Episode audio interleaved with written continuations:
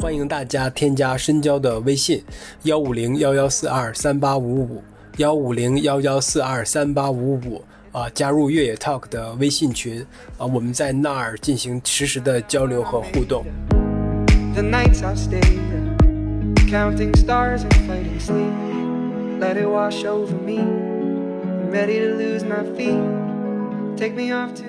呃大家好欢迎收听本期越 talk 越野的越野 talk 我是申娇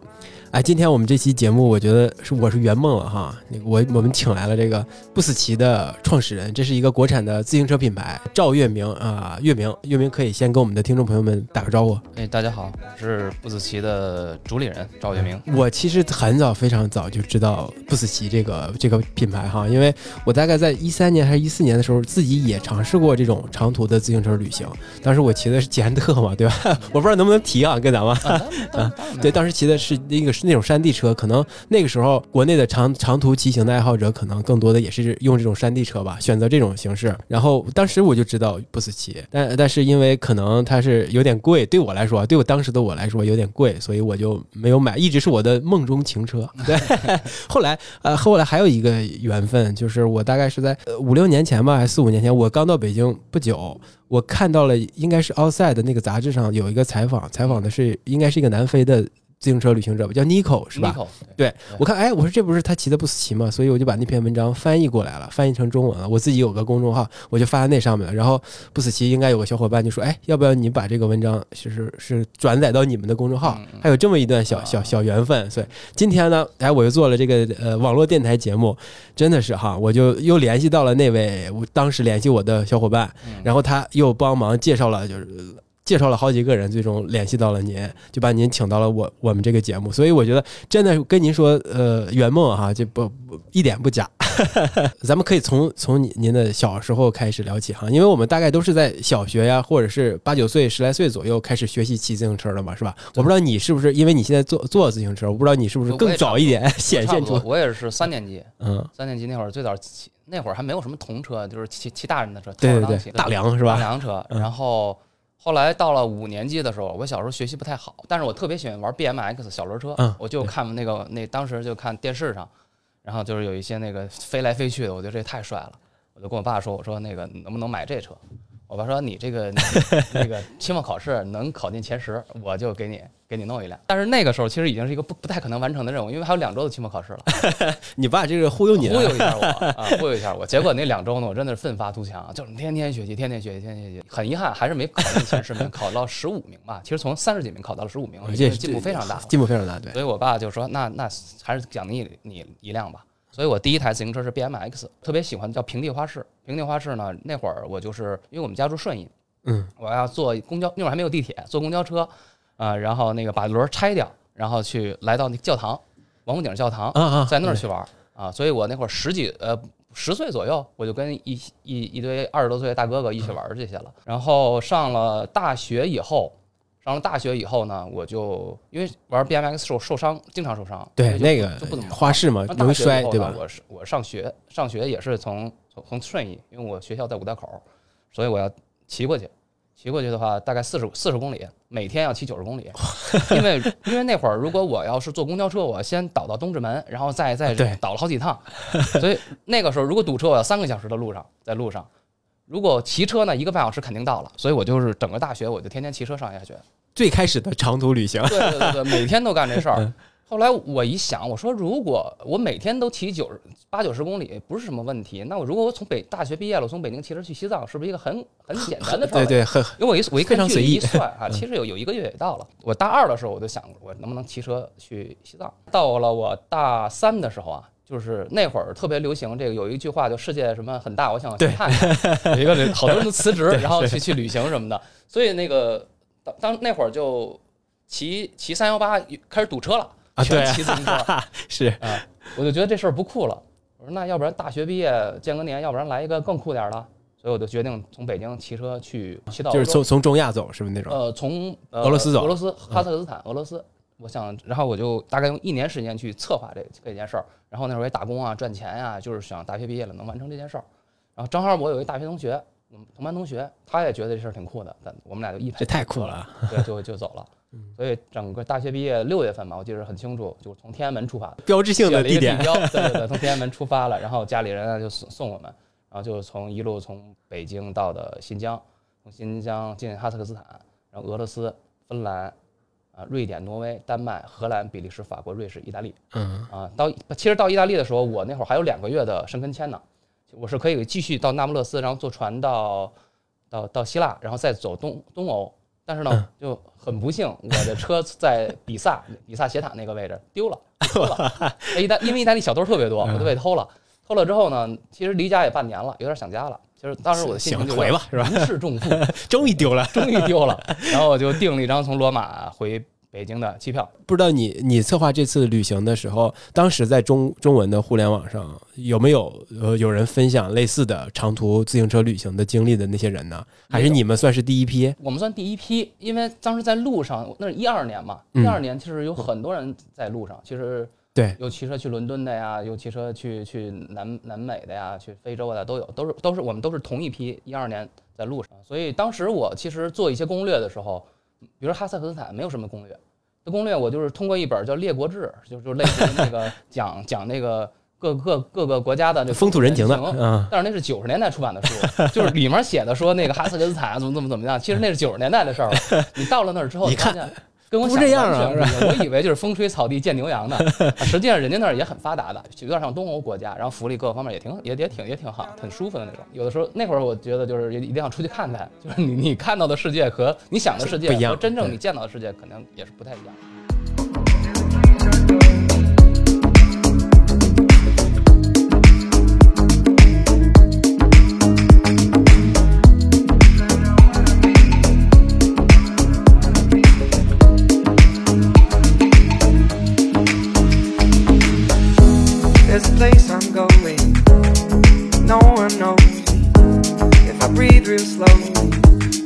Let it out and let it in.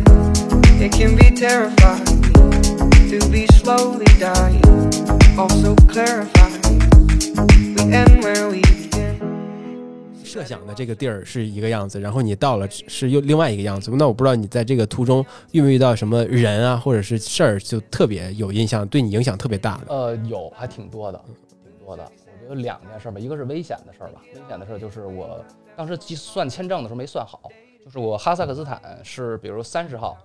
呃，签证到期到期，但是我一号俄罗斯签证才开始，我应该压上一天，我过境不就简单了吗？所以那那次呢，所以我要必须要赶到三十号夜里十二点之前出去，然后过了十二点我才能进俄罗斯，所以我是在夜里极限操作，就是在夜里去走的这个陆路的这个这个边境线，它有大概一个就是哈萨克斯坦和俄罗斯，它因为那两边都是属于草原嘛，有大概三四公里的属于国境线，就是很荒很荒的那种国境线，我们就穿过去那儿，穿过去那儿呢，它那个路也没人修，都是走出来的，所以骑着自行车天儿比较黑，骑着骑着我们就走偏了，走偏了之后呢，我们就休息了一会儿，休息一会儿我就发现，就是离我们大概两百米外有好多双绿色的眼睛，当时我第一反应我靠遇见狼了。然后就赶紧的，我跟我小伙伴，我们俩就骑着车，也不管什么路了，就就赶紧跑。当时还丢了好好好几个包啊什么的，就飞了也不管。我们跑了大概有一个小时，那些狼很聪明，它永远在五十到一百米的这个范围内啊追着你是吧？追着我们。我们骑得特快，它就快；我们骑得慢，它他就慢。慢，我们当时就想，他们是在遛我吗？把我们遛累了，然后再再攻击。哎呀，就无数的想法都想了，也想过，哎，是那个，因为比如打火机啊什么的，怎么怎么办？后来等我们到了大，因为我们方一直朝那个镇子的方向，就是他那第一往人群的地儿走，对对，往亮的地方骑。我们到了大路上以后，那堆狼就就回去了，就撤了。但是那会儿就真的是就人生第一次感觉感觉到死濒临死里逃生了是吧？对对对对。然后到了当地呢，到了当地，因为那边就是也是十点以后也没有什么住宿了，我们就到了镇子里面，就找了一个那个公共卫生间边上，我们就搭了个帐篷。第二天早晨呢，我们就找了一个小旅馆，说说休息休息吧，就问当地人说那个，他说那那边有两两两两两伙狼？两伙狼。但是，但是人类呢，他们的食谱呢，基本上是兔子和狍子为不包括人类，它不吃人类，它如果吃人的话，它就知他就要跟人类和和平共处嘛。它如果要吃人的话，那他一肯定人会消灭它嘛。所以他们他们说你可能是你驱赶了，你到了他们领地了，他们打算驱赶你，对，就把把你驱逐出去，驱逐出去。然后这是一方面，还有呃，在俄罗斯也是在俄罗斯的时候，呃一堆小伙伴儿，我们当时在街上骑，然后他们第一次看到我们这种面孔，然后就问：“哎，你们从哪儿来？”我说：“从 China。”他说：“China 哦。”然后就从哪儿？我说：“骑过来的，啊，骑过来的。因为那个小孩儿他说他在中国打过拳击，他他那个穿了一件安踏的衣服，他说他说嗯他说我在中国打过拳击，他说我特别喜欢中国，他说要不然你们你们住哪儿？我说我们正在找住的地方，他说你就住我们家吧，呃邀请我住他们家了。然后那个小孩儿他一个人住，他是相当于呃，他也喜欢自行车，而且他是他们在这个城市里会有一个俱乐部，他是这个俱乐部的老大，所以他就邀请了好多朋友。第二天、第三天陪着我们一块儿骑，然后陪我们玩儿，陪我们骑。当时因为他们其实英文基本上不怎么说英文。啊，就我们就是所有的沟通就是靠比划，然后拿个手机或者拿个 iPad 翻译。我跟那儿本来的我我们计划是在那儿住一天就走了，后来就是盛情难却呀款待，对对对，然后我们就待了好几天待了三天，待了三天，最后一天的时候，那个小孩儿，那个小孩儿就跟我们就聊，就聊，他就他就问我，他说他问我，他说你有妈妈吗？我说有，当然有啊。他说我没有妈妈，然后他他就咯咯咯一笑，啊，后来就跟他就简单的就是用用沟沟通，用 iPad 翻译啊，就是他其实是个孤儿，他生下来就不知道爸妈是谁，然后他这个房子也是当地的那个那个政府安排他的安排他的。然后那个，而且他说，就是像他们那种地方，就是有很多这种弃婴，因为比如喝醉酒啊，或者怎么着，就就很多这种弃婴。他们就是这个骑骑自行车里边有很多都是这样的孩子，呃他们也是一个基金会，而且他们骑自行车会经常给送报纸啊，嗯也是做义工啊，什么都是这些，就是所以就是那次对我印象还挺深的，因为他真的是那种很活泼、很开朗的一个孩子啊，就完全看不出他可能的生生长的一个背景是这样的一个不一样，完完对吧？全看不出来。然后等我们走的时候，就真的他们又送了我们大概一百多公里吧，一路骑一路就不想回去，然后就送我们。那个友谊还挺深厚的，留了 Facebook 和和 QQ 啊，嗯当时留 QQ，他们还特意下载了中国 QQ，中国 QQ，我们还到现在还有联系嗯，啊。我就说，如果你你将来也也如果再来中国来中国玩儿哈，对就一定要联系我什么的。那你像像这种经历，其实都是在你之前的人生当中从来没有经历过的，对吧？对，那当时嗯，那你说这些经历会给你带来一些什么变化，会或者对你来说具体产生了一些什么影响吗？让你的想法呀，或者是之后的行为有一些改变吗？至少在我比如回来我创业这十年吧，我就觉得什么都什么困难都不叫困难，因为自就是见过那么多困难，你在那个那个六个月里面，其实你的你你的所你的基本需求就是生活，就是你你你的就是你的满足欲会非常非常的低，也就就是说，呃，我那会儿骑车的时候，如果我能碰到一个废弃的房屋，我就开心死了我今天最开心的时候，因为我可以在一个房屋里面去搭个帐篷了。然后有的时候天特别冷，因为在俄罗斯的时候已经是九月份了嘛，九月份已经很冷了，在那种地方就是你经常会，比如我我住我们习惯性会找个加油站去搭帐篷，因为加油站有洗手间啊嗯，可以买东西，怎么怎么着。好几次我们在在加油站里睡，然后那个加油站的工作人员就那你你你来我们你来我们屋里吧对，然后还有大车有大车司机，他们就说那个大车司机就是他说我后备箱是空的，你愿不愿意住我后备箱？因为他们也是住在那个 就那个那斗里面嘛，斗的上面会有个休息房间嘛。他说你说太冷了，你住要不要住我们的？就是那会儿人我们也没想过哦危不危险什么的，就觉得他是真的是那种真诚的邀请我们，我们就好几次是住在人家那个那个那个货车里了，是吧？里啊，所以就是你，反正从我现在来说，就比如创业也好啊，生活也好，我觉得我的就是什么事儿我都能很开心啊，我没有什么太多的抱怨啊，我觉得这个旅行对我是意义挺大的。意义很大很大，对。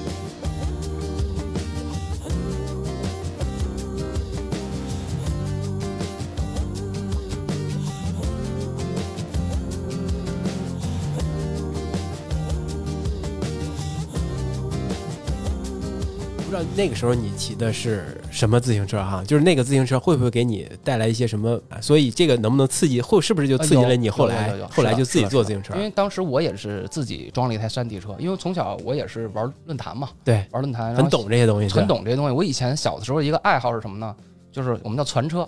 把一个小件儿从这儿 从这儿那会儿那会儿没有什么闲鱼，都是论坛里收啊，或者乐趣去就在这儿，对，或者去哪个哪个那个车店里面去淘这些二手件儿，淘完之后就装一台我认为的一台我比较完美的一款车，然后我在论坛卖掉，然后再搞下一台赚。个差价，对对对，搞搞有时候赔钱，但是我这个我特别喜欢这种，乐趣。开心的，我当时也是就是迷之自信的，自己给自个儿传了一台车，觉得这完美。啊，对对对，去环游世界什么的，这个是台山地车，因为那会儿没有旅行车这个概念，在对中国。路上出了很多问题，就最大的问题就是我这轮子总是断条，总是断条，因为我行李太嗯重了，行李太重了，就辐条总是断，然后怎么怎么着的。而且我们骑到到了欧洲以后啊，也有有很多在欧洲骑行的一些这个这种这种同伴嘛，他们就问老一些老外骑着旅行车，他们骑的车像长得像二八大杠一样，就是那种旅没有减震。他就说你为什么要骑个山地车旅？我说这山地车不是最适合旅行吗？他说应该旅，你看我这个叫旅行车。哦，我才知道，第一次知道，哦，我才知道什么是旅行车。旅行车回来之后，回来之后，其实我是本来去了建设银行工作，去银行工作。嗯，但是呢，其实野野了一圈之后啊，就是心收不下了，收不下了，就觉得这种生活，哎呦，真的不行不行过不了的生活，不是生活，所以我就把这个工作辞掉了。辞掉了，我跟家里人说，我说创个业吧我不想干这事儿嗯了，也没想创业，那会儿还没想创业，我就是说，我还想继续出去玩。对，我想继续再再骑再骑车。我爸说，那那你就是你，你如果不干这件事儿，你的生计是什么？对，他说我想，我说我想做一个纪录片导演啊，然后我想 或者是呃这一次呢，我就想自己拍自己，然后去包装自己。那会儿其实，在圈内还是有有一点小名气了，所以呢，我还找到了一些赞助啊，有有一些是给我所以你这次六个月的旅行，其实是也在论坛上或者是网网络上呃是有一些分享的，对吧？微博微博上有分享的是微博啊，对对对，已经积累了一些粉丝了，对积累一些粉丝了，然后也积累了一些就是这个就是品牌的关注，旅行相关的一些品牌的一些关注。然后我下一段旅行呢，就是想从呃北美的阿拉斯加到南美阿根廷的乌斯怀亚，嗯就是泛美公路的西海岸。当时那会儿还没有中国人完成过这，呃，我就哎计划的特别好，然后也赞助也有了，也有一些资金什么的，我就开始做这件事儿，什么都都有了，我签证都搞好了，我就缺一台自行车。那会儿就想，哎，要是买一台自行车呢，还是怎么怎么样？后来我想，那就是不行，自己做一台吧。对，我就找到了这个工厂，工厂说说说说你这事儿我特别支持你，但是吧，二十台车只也就一台车吧，我真的有点费劲，一个工厂，一个工厂留了下十几个工人给做一台车，我这亏大发。他说你能不能做二十台？说你凑凑单。所以我想就是，呃那就我就在论坛，一个是论坛，一个是微博，我就把这事儿发出去了。我说我想怎么，当时我还有一个小伙伴，我们俩人一块儿，没想到这一晚上二十台车就凑齐了，他觉得这事儿特酷，特有意思。就二十分钟二十台车凑齐了，然后从那之后的每一天都有二十台车的订单。这哎，我一算这事儿还挺赚钱，然后歪打正着哎了，是吧？对，歪打正着，我觉得还挺赚钱，所以我的行程，我说那咱拖一个月，不赚点钱，我就从三，我本来三月份就要走了，我就从三月份拖拖到了四月份，到四月份订单还来，还有，我就赶紧的再再做，而且当时也没也没想过给自己的车起什么名字什么，对就在第二批的时候，我们才想过哦，给车起个名字吧，随便设计个 logo 吧，翻个字典，怎么怎么样，就开始有了我们这个不死棋，然后 Bosky 就是对。就是才才开始，而且第一年的时候也那会儿也小，也不懂什么注不注册，也没给品牌做注册。啊，所以你要搁现在的话，这品牌肯定早没了早就被抢注了。我的行程从三月份拖拖拖拖到了八月份，到了八月份的时候，我就知道我肯定走不了今。年不行了，肯？定走不了，因为 呃签证一些签证的问题快到期了。第二呢是吧？九月份的时候，阿拉斯加是冬天了，对骑不了车了，所以想那晚一年吧。然后这么一拖拖拖拖到现在就拖了十年多。了十年了。其实这个最开始是很偶然的机会，就让你把这个布斯奇的品牌给给出现了，对吧？对对对所以这个这个过程都中间哈，起码是第一年的时候，订单一直是有的，对吧？一直是有的，你有没有你有没有想过，或者是考虑过，或者调查过哈，哪儿来的这么多对旅行车的这种订单需求呢？主要还是论坛，就是论坛和回微博，就是对于这，而且其实中国那会儿，我知道南方当时有一个牌子在做，然后对，我我也知道那个对开有一个开开开朗，对对对对对，对，有一个牌子在做，当时特别火的一款车叫美国叫 Surly，它那一个架子就四五千，一个台车装起来七八七八千千一万块钱啊，那我这还是有点贵如。果算起来，那我的车很便宜。反正而且我的那个更新迭代很有意思，就我当有点像当时的小米，就是嗯用一小一部一小部分发烧友，就是我的第一，因为刚开共始创？对共创，因为我第一款产品一定是我的想法，而且我是一个从发烧友到一个供应链，这是两件事儿。对啊，两件事儿。所以呢，第我第一批可能哎这块儿有点小问题啊，这块儿需要改进一下。然后我第一批车友呢买了这车就说，哎，月明，你这块儿可不可以改一下？哎，是不是朝前更好一点？这这个角度这样是不是更好一点？哎，我就在第二批的时候立马改改掉。所以我当时的我们车架的编号都是像那个软件一样，一点一点一、一点一点二、一点一点三，就不停的升级。但是呢，其实上我买了我上一代那个车的一些车友提出意见了，其实他还很高兴的，就他的意见，被采纳了。进来了。然后他又推荐别人，他说：“哎，你你买他们的车吧，你看他那个位置的设计是我我参与进来的，他也会有参与感，所以就是就变成了一个大家共创的一款车，所以就是大家觉得挺很有意思。然后当时很多朋友他不骑车，他也不骑车，他就觉得这事儿特好玩儿，就对想支持一下。看像设计这种旅行车哈，你最开始的就是第一代的时候，你主要是解决你自己的一些实际旅行当中遇到的一些痛点的问题。嗯嗯嗯那这些问题都大概是包括哪儿呢？什么车车架的承重，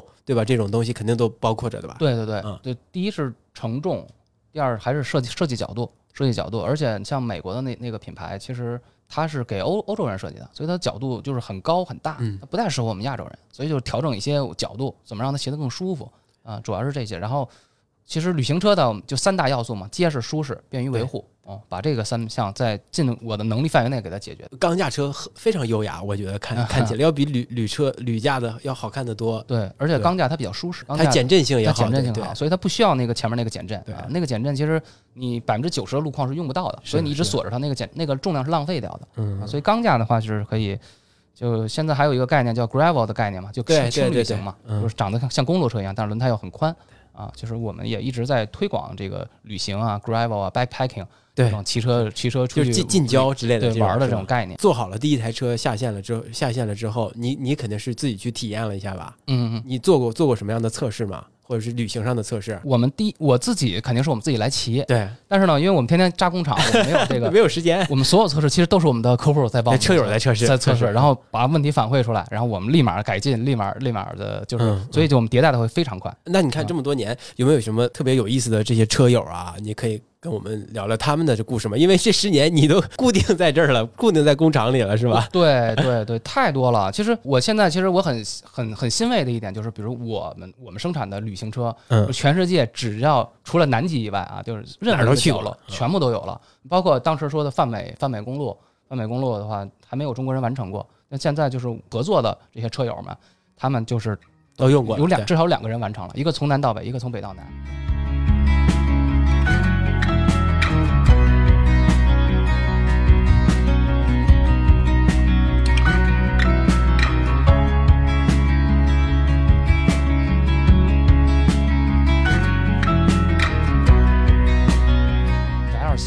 对。翟二喜，翟二喜啊，朱志文，朱志文是是的。刚走，刚走上周刚从北京走，他要再从北京，他是环游世界真的十年了，然后非洲啊、欧洲啊，这次回来呢，他本来要去澳大利亚，后来好像因为签证的问题，他就想走奥运之路，就从北京 一路走到雅典，走到对，走到走到巴黎，走巴黎啊？下一下一届奥运下一届巴黎，所以他 可能要在路上一年多的时间。啊，这一年多的时间就是他能就有太多的好玩的是的事儿了。我不知道，就是在自行车旅行、自行车或者自行车旅行、长途旅行这种文化层面哈，因为我之前也看过有好多这种文艺作品嘛，是吧？包括书啊、电影啊，是吧？就包括是转山嘛，那个那个片子就去西藏的那个，还有不去会死，那个是我我看过的，我觉得非常好看的，就是那个日本人写的那个是吧？啊，就我们不死骑，其实就是不去会死，不去会死，就是我就是看了在大学的时候看了这本书，我决定啊，我要去骑车去旅行的。很多人嗯就是长途旅行圈的很多人，他们他们的后缀都叫什么什么不死对啊，就是这个就是就是又就是被石田玉府他这本书的号召啊，所以我们我们当时取这个名字的时候也就想，哎，那就直接叫不死棋吧，因为懂的人都懂。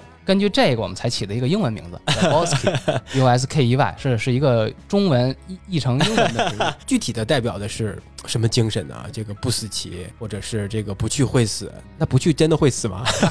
那肯定不会。就是我觉得很多事呢，就是你想你想做一件事儿，你就去做。我当时骑车的时候有一个格言，就是你如果你想做一件事儿，全世界都会帮你，嗯，真的是这样的。是的，是的，就是我我有一个信念，我要去做成，我要去做一件事儿，不管是旅行也好，还是说人生的一个一个你是创业啊，还是还是说你对于某一个艺术上，对于一些精神上的追求，我觉得你你就按照这方向去去去努力就行了，然后该来的绝对会来 啊！你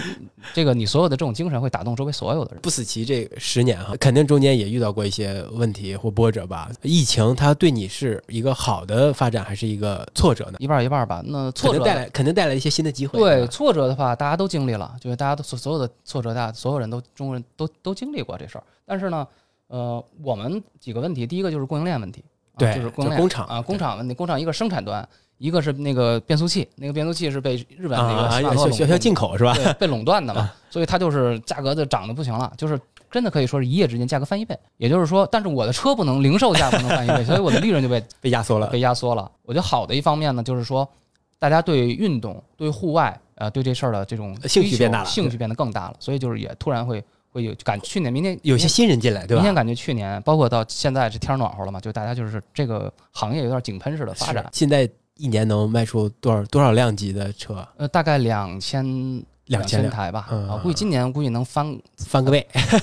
努力翻倍吧。在旅行车这种规模里算大的嘛？在中国肯定算大的嗯啊，但是在国际上肯定不算大，因为就是欧洲，你像欧洲、欧美嘛，它是中国以前是自行车大国，以前的自行车大国呢是通勤大国，通勤大国啊，然后现在是中国是汽车 汽车汽车大国，但是欧洲呢，其实你你从这个数据上来看，其实整个像法国、呃瑞士这些，呃，基本上是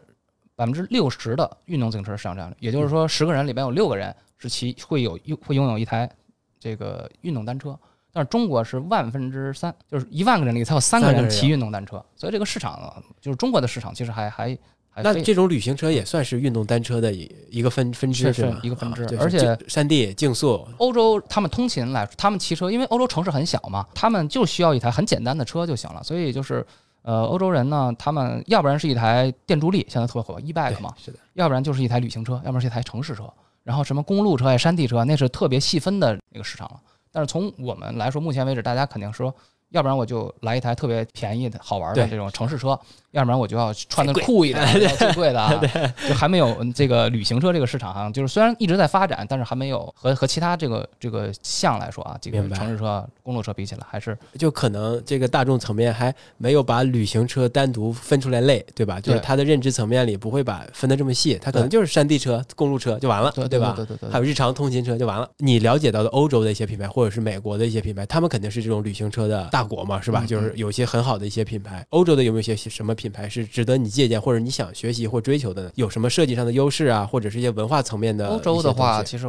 我最推荐的是荷兰的 Koga，Koga 它是也是专门做旅行车，但是现在现在它开始延伸到 e bike 呀、嗯，公路啊、城市啊都在做。荷兰还有一个那个范尼古拉斯威恩，就是它是专门做钛合金的。就是欧洲有很多这种特别特别小众，然后它只专注做一种类型的这种这种品牌。对，现在好像旅行车里边也有钛合金的这这种分分支，是吧？钛合金呢，就是是不容易生锈，因为它它出来之后，它就是钛合金的那个光泽，它实际上它已经氧化，它就不会再继续氧化了。给钛合金的时候，就一车传三代嘛，就就是它的那个质量啊，各个方面都很好，什么强度什么也都够，对吧？对，然后它又像钢一样又柔韧，柔韧性又好，但是成本唯高一点就。是贵点儿，它大概贵多多少呢？百分之多少？一半儿？贵一倍吧，贵一倍以上。嗯那啊确实有点贵啊，是吧？啊因为我好多年也没有更新这个关于旅行自行车的知识了，所以在我的认知和观念里，还是钢架车最优雅。我觉得钢架车最好，一直想拥有一台钢架车对，。因为钢架是从有了自行车发明发明以来，它都一直在在在在延续嘛，它有有更多的很多的文化积淀。不死骑的现在的这种产品的规划哈，旅行车是还是主导地位的，对吧？嗯那你是在往外拓吗？就欧洲有很多好玩的，欧美有很多好玩的跟定向相关的是吧？这种这种这种耐力比赛，挑战六六什么六百公里，不不休息骑完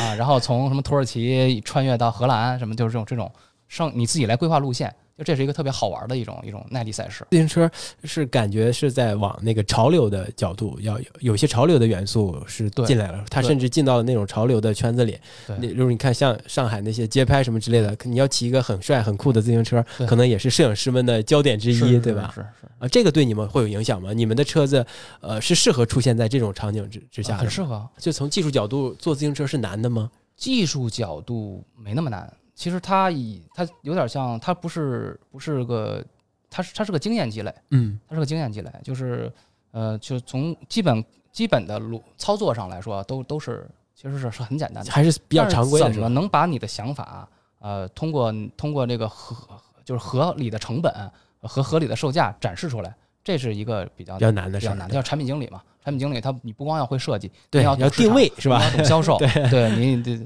所以他又又有审美嗯啊，他这个你就是这个最主要的产品经理了吧？我算对我是最主要的产品经理。所以就是不死骑的产品的规划都是你在你在制定总策略，对吧？对对我和大家一起一起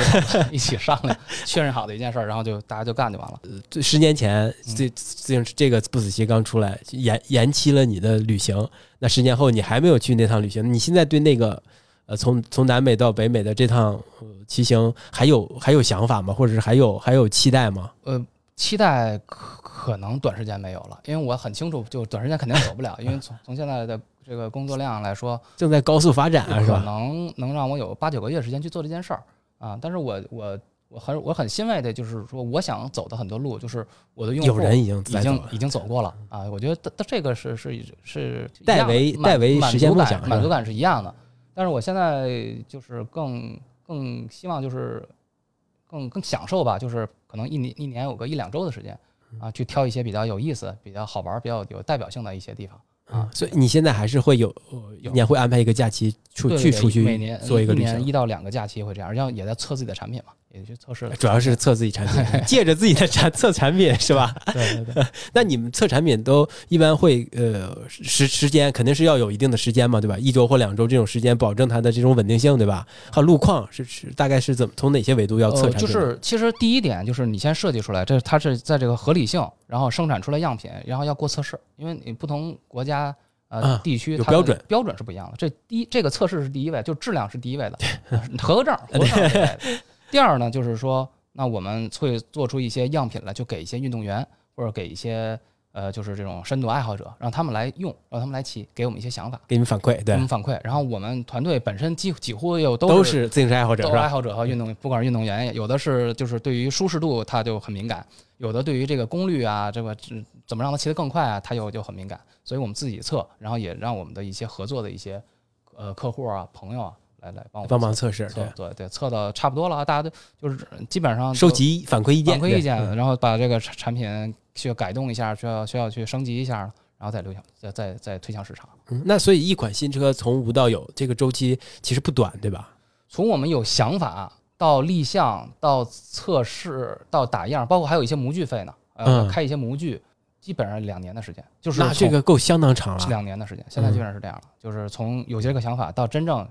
销售到市场上之后，其实这是时间很长的，是吧？那有也有肯定也有那种呃到一半或者到最后发现不太行，然后就放弃掉有太多了，太多了，是吧太多了？这种淘淘汰率很高的，是吧？对对对那你们你有没有什么就特别棒的想法，但是最终没有实现的？也肯定有吧？也还行，基本都实现了。基本都实现了，嗯 因为我们也做定制车，就是一些天马行空的一些想法，就是我们客户帮我们解决掉。我想定制一台车，怎么怎么样啊？因为你量产车和定制车那个不一样的又是两个概念。量你要保证稳定的出货，有没有合适的工厂来帮你做这件事儿，然后材料能能不能稳定过来？其实它它有很多的很多一定要去让让它能持续的去去去生产的一个产品。嗯，那定制车呢，就是我们会有一些用户，就是说月明，我就想要这这个位置改一下，这 个弄一下，行不行？我说行，给钱就行，就是我们来帮他实现。啊哎，现在的媒体环境可能跟过去也不一样了。就像咱最开始骑车的时候，一二年或者一一一零年初的时候，那时候的论坛嘛，对吧？QQ 联系，你看现在都是什么抖抖音啊、小红书啊，对吧？还有呃，像这种博主往博主往往博主这个角度走，那像这种媒体环境的改变，就对你们品牌来说是的影响会有影响吗？那你们的策略啊，或者是对你你们品牌的宣传有影响吗？肯定是有有影响，因为我们以前因为。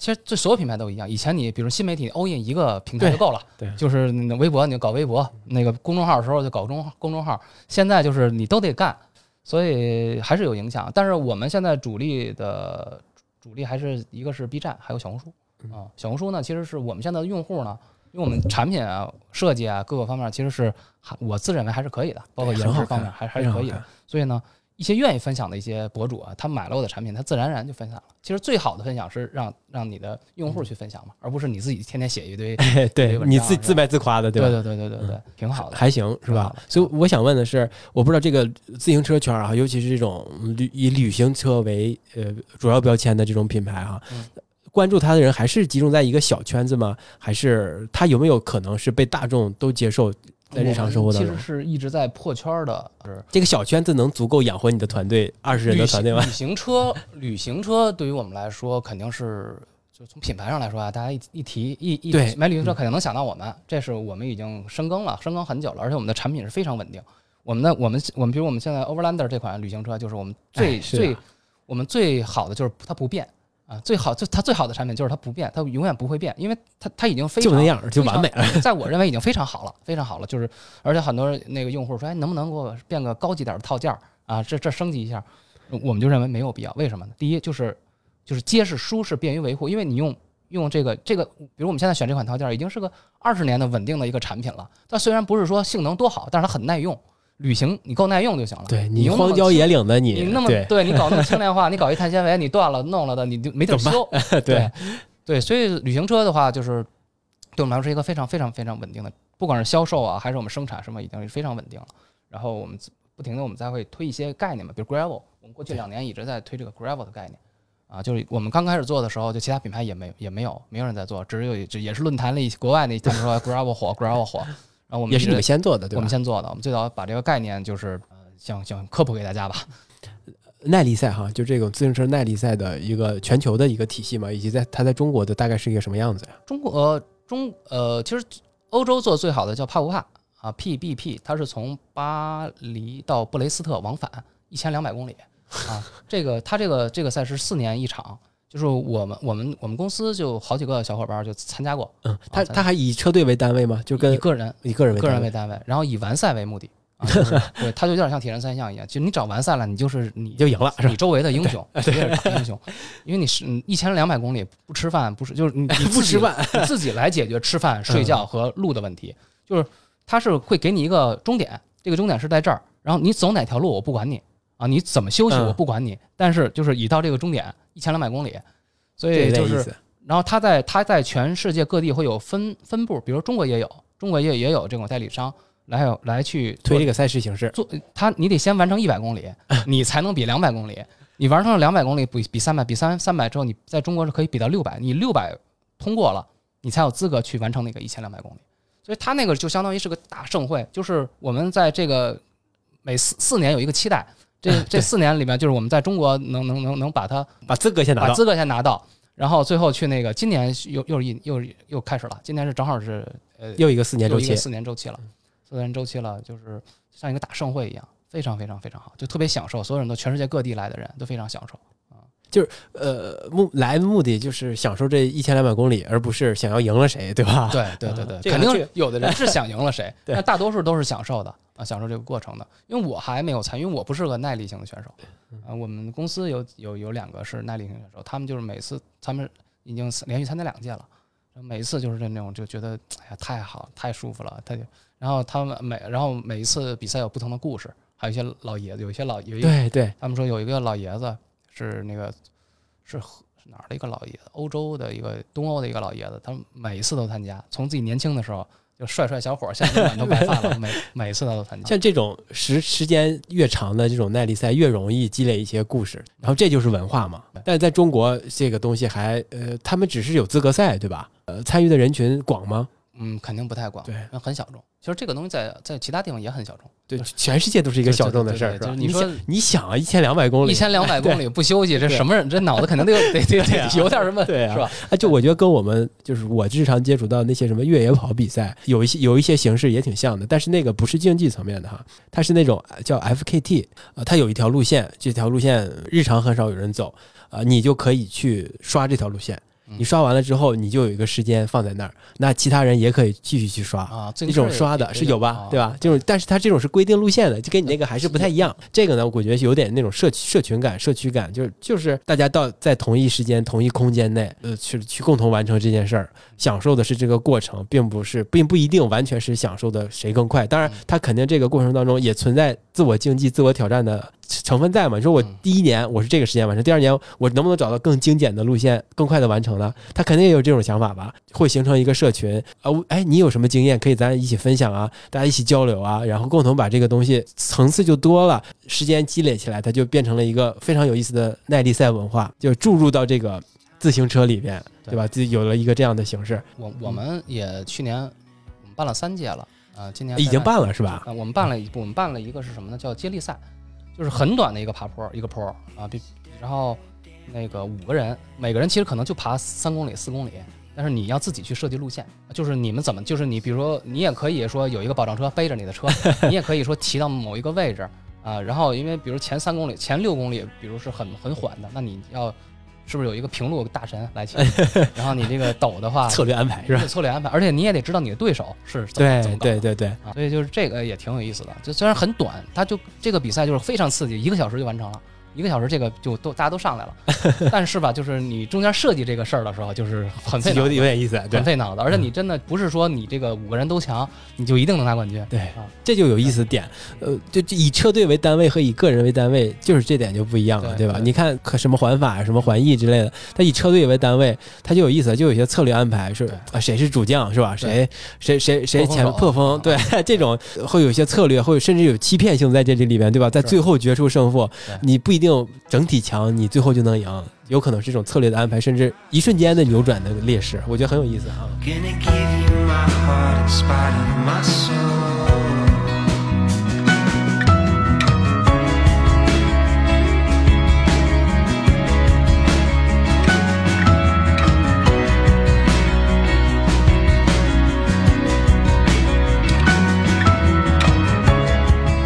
我们就可以进入到最后一趴我想问问哈，咱们还回归到旅行车或者是长途自行车旅行这一个角度。那我在选车的时候哈，我该考虑哪些点和要素呢？就给我们这些想要长途旅行、有这个想法，但是还没有付诸实践的，正在网络上各种查资料的人可以给点建议。对，第一肯定是这个就是结实嘛。结实的话，那从材料上选择的话，我觉得钢、钛合金。如果你反正预算预算预算够，钛合金。金啊，又轻又好。然后钢呢，其实我如果真正的环游世界，我还是推荐钢。为什么呢？因为你比如你钛合金，你真出点小问题了，没地儿给你焊去。对，你钢你就即使摔坏了，找一铁匠铺，焊了，你随便哪儿都能搞。哪儿都能焊，对，还有你看我们几个大神啊，就是真正环游世界的大神，他们都用二十六寸的轮子，为什么呢？因为二十六寸在全世界范围内都可以找到配件，对，内胎、外胎，哪哪怕你辐条通用性，通用性非常好啊。然后它它有那有轮胎又可以变得更粗，有稳定性好，因为它不需要多快的速度，就是这个车要稳。对因为我们那么多行李，我把我所有家当都放在上面了，所以这个它这个这个结实稳稳定性要要要更好。所以长途旅行呢就二十六寸，然后我们其实主力的还是七百 C，因为七百 C 呢轮子会更大一圈儿，大一圈儿的话你骑起来惯性会更好，会更快啊，路路感也会更更好一点。所以就是说，如果你不是那种特别特别深度的那种环游世界的话，啊，七百 C 的轮组啊就也问题不大，对，非常好了，就嗯就绝对是很好的，很舒服的。还有一个呢，就是水水壶孔位吧，你水壶孔位肯定越多嘛，呃，这这个细节对吧？对，水壶孔位要要多一些。我们前货架、后货架，前货架、后货架，对，这肯定是要，而且必须有的，对。你咱们看过那个转山嘛？转山就是他最后崩溃了，就是货架断了嘛。这个其实我们都经历过，我们都经历过，觉得哎呀，当时我们德国有一牌子 Tobas，那个货架一个六七百块钱一个货架，嘿，对我我觉得我没有这个必要花六七百买这么一件，买一国产的吧，买个铝的。在路上我也是跟他一样崩溃了？太有必要了，对对对，我就是第一次骑行的时候，就是到了新疆了，我那货架就断了，而且断的什么，就是你的你的你的螺丝断了，你嗯，螺丝断到里面了，你也骑抠不出来，哎呦，就是就最后就你，而且在在草原上，你知道，你这真的是快你的炸弹绑上，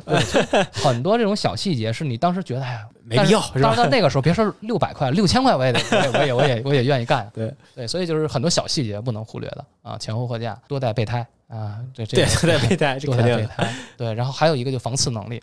车那个内外胎的防刺能力，我们比较推荐，比如有个叫世文世文的那个，它就叫马拉松世文马拉松，这是像像我们是公公认的最好的防刺旅行胎，就它很厚，一个图钉扎了 它都没事儿是吧？我记得就是我骑的时候哈，就总在那个马路上嘛，应该是那种大车，就是大的货车，它是不是会它的轮胎里有一些呃那铁丝儿。铁丝儿？对我总在那个有大货车的地儿扎胎，对对就这个问题困扰了我很长时间。我仔细看地上，最后才发现有那种东西。我说靠，这种还还还不扎，肯定扎呀，对。爆胎肯定避免不了的，但是这种很多人都容易忽略，就他们第一反应是弄个好变速器。其实如果这好变速器的成本，你还不如把这些多带几个胎是吧？好细节对，好细节把它提升一下，对对吧？所以就是长途旅行在呃选车层面，你要特别关注这些细节，能给你带来持续稳定性，能让你走得更远、走得更顺畅的这些细节。哦，你你第一次呃走那个六个月的时候去欧洲的时候，呃，你是怎么选择一些其他的装备呢？就是住宿呀、什么做饭这些是都必须考量进来的吧？对作为一个长途旅行，对，还有一个就驮包，嗯，包大家容易忽略的，就是我我肯定还是推荐全防水的，就是你因为你骑着骑着你避免不了下雨，下雨啊，这个全防水的驮包还是很很有必要的。还有就是那个德国的有一些 Outlib 啊，那个那个特别好。那个剩下做饭什么的就就就 你们搞你们应该比我们更专业。对，大家玩过大家有户外经历的人应该都，很专业。很专业的这个事儿。对对对对。哎，你当时是没有户没有什么户外经历，但是就就就要去户外户外露营啊，户外野餐之类的，对是吧？对对对对，没有这些经历。现在去想想，因为现在什么搞什么什么哪个帐篷啊轻量化呀什么怎么着的，我没想过那么多。我帐篷的迪卡侬随便是吧？能买的也用着也挺好的。这当你知道的越多的之后，可能确实给你带来一些在做决定的时候的犹犹疑和疑虑会变得更多。你现在你说你在选择帐篷的时候，你肯定哇，这个要需要对比好多参数，嗯最终选择某一个。当时这些都不在不不放在心上，就想走是吧？走对对对，迪卡侬全部包揽，对对对对。现在露营火嘛，是吧好多好多朋友约说，哎，咱们去露个营。我说露营可以，就是我绝对不住帐篷，我真是住够了，住够了，就因为你偶尔一次那叫享受，你天天住帐篷，真的就是浑身就是潮啊对啊，它那个地气还是让让人很不舒服的。那你当时你第一次的时候，你也是在经营你的微博嘛？嗯那你是是不是势必会带一些什么电子产品啊什么之类的？策划内容的时候，生产内容的时候是比较随机的呢，还是有一个提前的预判设想的？随预随机，随机，随机，随机。就分享故事是吧？故事，而且图片为主，其实干嘛了，怎么样了，就是 也没想那么多。第二次的时候，你策划的时候，像南北南北美这这次，你肯定是你计你计划其实还是想拍片子的嘛，对吧？对对对。那那个时候你肯定要带的东西就多了吧？然后我还我还带了好多固态硬盘啊，对，这个很重要。固态硬盘，然后。因为那会儿还还没有什么云盘啊，没有这这这就是很就是很原始机械机械固态硬盘，对固态固态硬盘。然后我当时也合在国内合作了一个媒体，就是说是我定期到大城市给他寄，把把我的自所有的素材就寄给他，他们来剪，他们剪就是我在路上，他们就是就可以随时出一个每次出一个五分钟的片子，我怎么怎么样。然后带一个他带一个旁白的这种，当时还计划的特别好，就是说到大城市寄两块儿，一模一样的两块儿，因为老丢件儿，国际件儿老丢。第就分两单寄，分两天，分两个快递公司寄，就是保证 有一个能到啊。当时那会儿也计划的挺好，后来反正都没实现。那你肯定带了一些拍摄设备吧？啊，对。就是 GoPro 之类的是吧？GoPro 对 GoPro 那会儿用的松下的那个 G G H 系列。是现在我觉得哈，就做长途旅行的，我觉得是标配了吧？你做个视频 对吧？现在就太舒服了。其实一个 GoPro 就就够了，或者一个三六零相机对吧？对对。然后那个收声啊也非常好了。你要再 再牛一点，就带个那个那个飞的那个。对啊，小小飞机之类的就行了。我觉得现在做长途旅行的，他大部分人都有这个，我觉得它是一种生活是一个就习惯了。就无论无论拿手机还拿什么，你拍一拍自己，记录一下，对，发一发这。已经成为习习惯了，那那还是有什么呃呃观念上的准备吗？就例如说，我思想上要不要准备啊？我要去做一次长途旅行，这个分人了，仁者见仁了。我就没想那么多，嗯啊，就是我就是我，我觉得要下个决心。好多事儿对于我来说，哎，我就觉得这这事儿挺正常的，因为我我每天上下学都骑个八十公里、九十公里，对，我算算，那我骑到欧洲，呃，每天骑八九十，我我四个月很容易，四个月就到了。嗯，然后我骑了好几年啊，我到了我到了大城市，我还能。到了大城市还能玩一玩、休息休息啊，所以我觉得这是一挺正常的事儿。就只只要你敢想，我觉得这个真的不叫事儿。如果你想太多了，这就是干不成了，干不成了。哎呀，你这路上遇到车祸，那你别出门不就完了吗？是不是？对啊。哎，那你中间你有无聊的时候吗？噔噔噔，无聊的感觉，经常有。所以我觉得它就是一种修行，就这种这种这种。其实大部分时间是无聊的时间，大部分是无聊。但是你在那种无聊中，你其实你可以思考到你在这个城市里面思考不出来的东西。啊，这个挺重要，因为你长时间无聊，你就脑子就是空的，整个人都是空的。这个时候确实能产生一些新的想法，新的想法。对，包括我现在喜欢骑车的一点就是也是这样，因为骑车是一个很好的运动。首先，它是一个全身的这个这个有氧运动，起码起码是个有氧耐力运动。对。那然后呢，你自己骑也 OK，你和朋友 social，大家一起来骑也 OK。呃，它这个它能给你。带来的这种这种这种，而且你你又又能买好装备，帅帅的，又能受到受到别人的关注。是你骑到大街上，你说哎真牛，你太棒了，太帅了。我觉得他是很好。包括我有的，我每周三会固定的骑一个车，每周三早晨大家起得很早，去山里面骑一个两三个小时，中午回来再继续工作。这是我的一个只要是骑行季的一个习惯。嗯啊，我还有几个朋友，我们一起来训练。所以我觉得有的时候一个就在周三的，我有一些很多在工作上的一些想法，都是周三的时候在山里 骑车的时候。还有一个就是游泳，就是游泳，因为因为可以放空嘛，对，就有一些很多的想法，而且这想法你觉得我操太牛了。有的时候你在公公司上就是一个事儿，想不想你也想不明白，想不明白，睡觉睡也睡也睡不着，也想不明白。在山里头觉得这事儿就捋捋清楚了，这有时候很很很奇怪的，因为你你在山里头是另一个环境，对，另一个环境，而新新的咱们这块儿这个铜墙铁壁的，你这。那想法就是被被禁锢住了。对啊，你还能这么多年工作这么忙的情况下，压力这么大的情况下，还能一直保持着这个骑行的骑原始的习惯、原始的爱好的习惯，还是挺不容易的吧？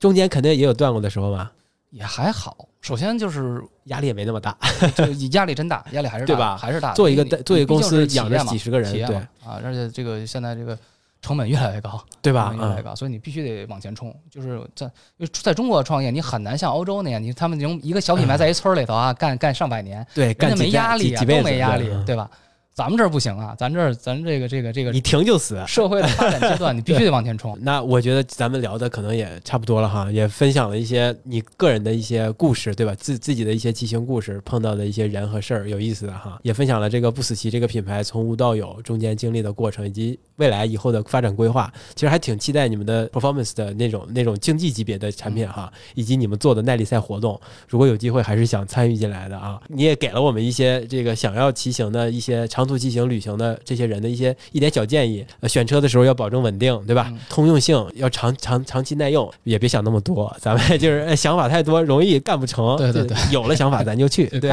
是啊，特别感谢啊！我今今天真是圆圆梦，我能跟月明能够这么一个聊天和谈话，还挺有意思的，也挺挺开心的哈。行，那我们就再次感谢月明能够代表不死期来我们这节目，跟我们分享这么多故事。那月明也可以跟我们的听众朋友们再个见。谢谢大家。嗯，行，那我们下期再见，我们拜拜。